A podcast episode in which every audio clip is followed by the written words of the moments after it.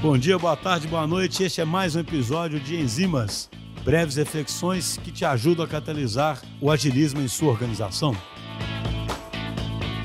Oi, eu sou a Nayara e sou ex-designer aqui na DTI. Oi, eu sou a Cecília, Product Manager também aqui na DTI. Hoje nós vamos trazer para vocês cinco dicas para manter a saúde do seu produto. O primeiro ponto é sobre ter de forma bem visível qual é a direção esperada pelos stakeholders em relação à evolução do produto. A direção é trazida por esses stakeholders por meio da visão de produto e pelos objetivos estratégicos. A visão é algo inspiracional e chega até ser um pouco subjetiva, e os objetivos estratégicos servem para tangibilizar essa visão de produto. Fique atento, pois visão e objetivos devem estar relacionados com as estratégias do negócio.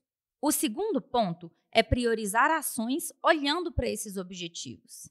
Olhando para os objetivos, podemos definir ações mensuráveis, que vão sinalizar se os objetivos foram ou não alcançados. Cada objetivo estratégico alcançado te deixa um pouco mais próximo de alcançar a visão do produto. Um outro ponto importante é planejar entregas de valor pequenas e constantes. Para isso, é preciso organizar o modus operandi para que você não se perca na estratégia necessária para alcançar os objetivos. Nós aconselhamos o planejamento por ciclos. Uma boa dica, por exemplo, é seguir a divisão por trimestres, mantendo o foco nos resultados que podem ser alcançados nessa janela de tempo. E uma quarta dica é praticar o sense response. Você deve procurar identificar os riscos antecipadamente, identificando formas de resolvê-los antes que a solução seja entregue para o time de desenvolvimento. Uma solução ainda incerta não deve entrar na trilha de delivery, porque isso pode gerar atrasos ou aumentar a dificuldade na construção da solução.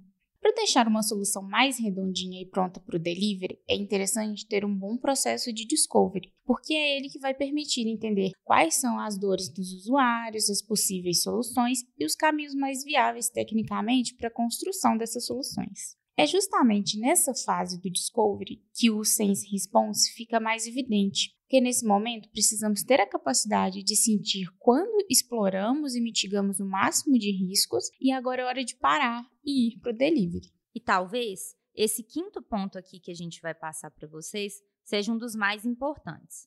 Manter um diálogo aberto e constante com os stakeholders. Quando temos trocas constantes com os especialistas de negócio, conseguimos aprender muito sobre o que é importante para o sucesso do produto. Com essas conversas, ainda é possível estabelecer uma relação de confiança, que é essencial para que você tome as melhores decisões para o sucesso do produto que ainda estão construindo.